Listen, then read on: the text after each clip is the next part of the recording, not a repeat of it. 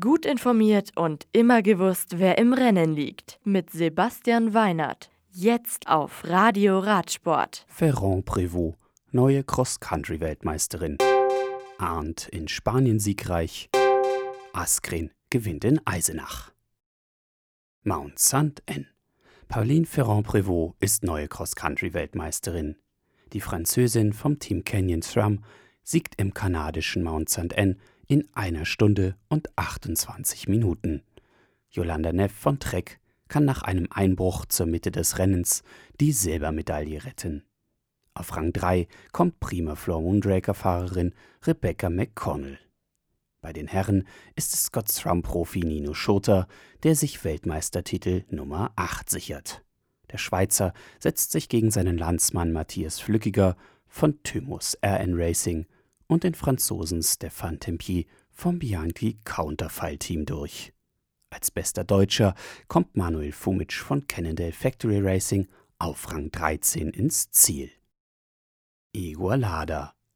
Die achte, fast 167 Kilometer lange Etappe der Vuelta a España von Valls nach Igualada gewinnt Nikias Arndt von Sunweb im strömenden Regen.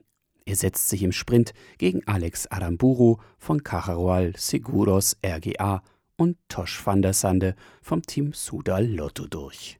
Die gute Vorstellung der Deutschen in Spanien vervollständigt CCC-Profi Jonas Koch auf Rang 5. Und für Miguel Angel Lopez ist das bereits dreimal eroberte rote Führungstrikot wieder weg. Leader der Vuelta ist jetzt Kofidis-Fahrer Nicola Ede. Nairo Quintana bleibt Punktbester und Miguel Angel Lopez bester Jungprofi. Die neunte Etappe am Sonntag ist nur 94,4 Kilometer kurz und startet in Andorra la Vella. Von dort geht es über den 1965 Meter hohen Col d'Ordino, den Col de la Galina mit 1910 Metern ins Ziel in Cortal d'Ancamp auf 2095 Metern. Ein extrem kurzes, knackiges Stück Arbeit für die Profis vor dem ersten Ruhetag am Montag. Eisenach. Die König Quickstep-Profi Kaspar Askren gewinnt die dritte Etappe der Deutschlandtour nach 189 Kilometern aus einer Zweier-Spitzengruppe. Sein Mitstreiter Jasper Stuyven von Trek Fredo wird Zweiter und übernimmt das Trikot des Gesamtführenden.